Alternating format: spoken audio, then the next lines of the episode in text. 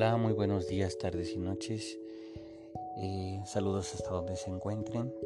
Eh, si no habían escuchado antes este podcast y bueno, estos, podcasts que hemos reunido aquí, pues quiero comentarles de que lleva por título Amor a la poesía y pues iremos desglosando en diferentes capítulos eh, diferentes temáticas y de diferentes autores de tiempos y lugares distintos, diferentes fragmentos de poesía Estamos comenzando ahorita con eh, la temática de la poesía espiritual.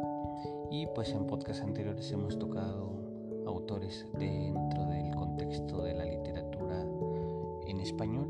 Y el día de hoy quiero traerles algo de poesía de poesía árabe y principalmente de un autor muy conocido dentro de la poesía árabe que se conoce como Rumi que a últimas fechas ha estado eh, muy de moda y pues quiero comentar acerca de su aspecto místico y de su aspecto poético.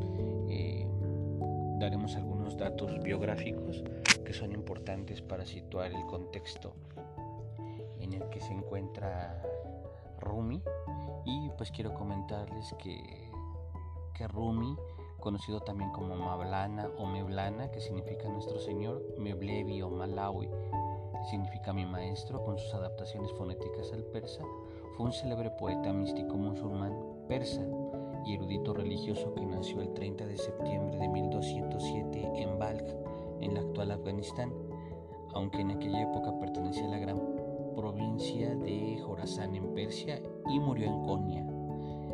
En aquella época parte del sultanato de Rum de la dinastía de los turcos selyúcidas el 17 de diciembre de 1273, razón por la cual se conmemora cada año el fallecimiento de este ilustre pensador y místico sufí del Islam en dicha ciudad de la Anatolia turca.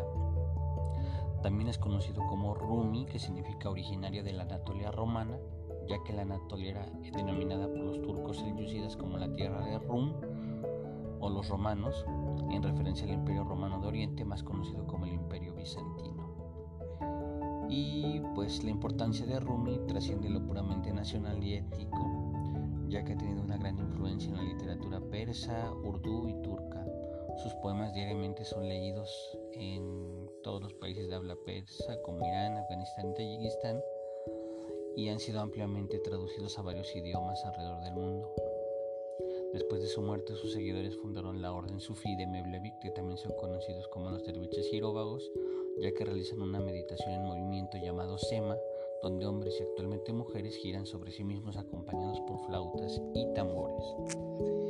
Y pues bueno, eh, quiero comentarles que cuando me acerqué a la poesía árabe y persa, eh, pues es un giro totalmente distinto a lo que estábamos acostumbrados pero que también podemos encontrarlos dentro del contexto de la, de la poesía espiritual, ¿no? con temáticas muy similares a lo que hemos comentado en podcasts anteriores, y de la separación y de la unión con el amado. Entonces vayamos directamente a leer algunos fragmentos. Eh, voy a comentar uno y después iremos agregando, ya sea en este mismo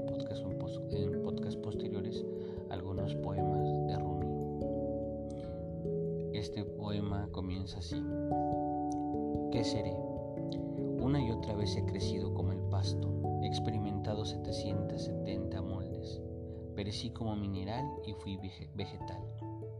Muerto como vegetal me convertí en animal. Partí del animal y me volví hombre. Entonces, ¿por qué de temer a desaparecer a través de la muerte?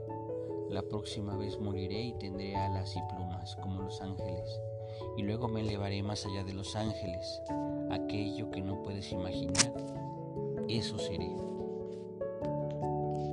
Bueno, ahora leamos otro fragmento también de Rumi y veamos otra vez cómo se repite esta misma temática que hemos mencionado. Mira el amor cómo se enreda con el enamorado, mira el espíritu cómo se funde con la tierra dándole nueva vida. ¿Por qué estás tan preocupado con esto o aquello, o lo bueno o lo malo? Pon atención de cómo se unen las cosas. Sé como la caña de azúcar dulce pero callada. No te mezcles con palabras amargas, porque hablar acerca de todo lo conocido y lo desconocido, mira también cómo lo desconocido se convierte en lo desconocido. ¿Por qué pensar por separado acerca de esta vida y de la siguiente, cuando apenas si hemos nacido de la corazón y tu lengua. Uno se siente sordomudo, el otro habla por medio de palabras y señales. Mira al agua y el fuego, a la tierra y al viento, amigos y enemigos al mismo tiempo, el lobo y el cordero, el león y el venado, tan lejos y tan cerca el uno del otro. Mira la unión de este invierno y primavera manifestada por medio del equinoccio. También ustedes deben unirse, mis amigos, al igual que el cielo y la tierra se han unido solo por ti y por mí. Mi amada brota desde el centro mismo de mi corazón. ¿Qué unión más fuerte puede haber más que esa? Bien, mi amor, adorémonos el uno al otro antes de que no quede más tú o más yo en esta tierra. Un espejo siempre dice la verdad. Mira tu rostro tan sombrío, de repente se ilumina con una sonrisa, la cual desecha toda amargura. Un amigo generoso daría su vida por otro amigo. Dejémonos pues de este comencemos a ser amables con los que nos rodean. El despecho oscurece las amistades porque entonces no abandonamos la malicia de nuestro corazón. Leamos otro fragmento más de Rumi y luego terminamos. Mi poesía es como el pan de Egipto, no puedes comerla si tiene más de una noche. Cómela cuando todavía está fresca, antes que el polvo, el tiempo se instale en ella. Su residencia se encuentra en la cálida tierra de la mente. En este mundo se muere de frío. Como los peces tan solo puede vivir en la tierra un instante, después la verás desprovisto de la calidez de la, calidez de la vida. Rumi.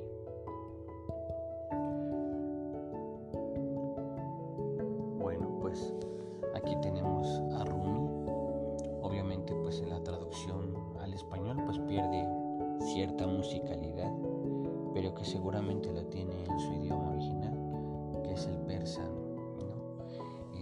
es todo un tema, Rumi. Rumi no nada más poeta, místico, y también fundador de todo un movimiento eh, dentro del Islam, el de los derviches girovagos que tratan también de entrar en éxtasis mediante la música, el canto y el baile, eh, entrando pues en un estado alterado de conciencia. Es muy interesante, los invito realmente a adentrarse en su lectura. Tiene algunos libros de fábulas, de cuentos, y pues su colección de poesía. Hay pocas buenas traducciones al español, pero ya les iré informando de alguna bibliografía que consultar. Y pues bueno, por el momento es todo, muchas gracias y pues continuaremos después con algo de poesía islámica. Hasta pronto.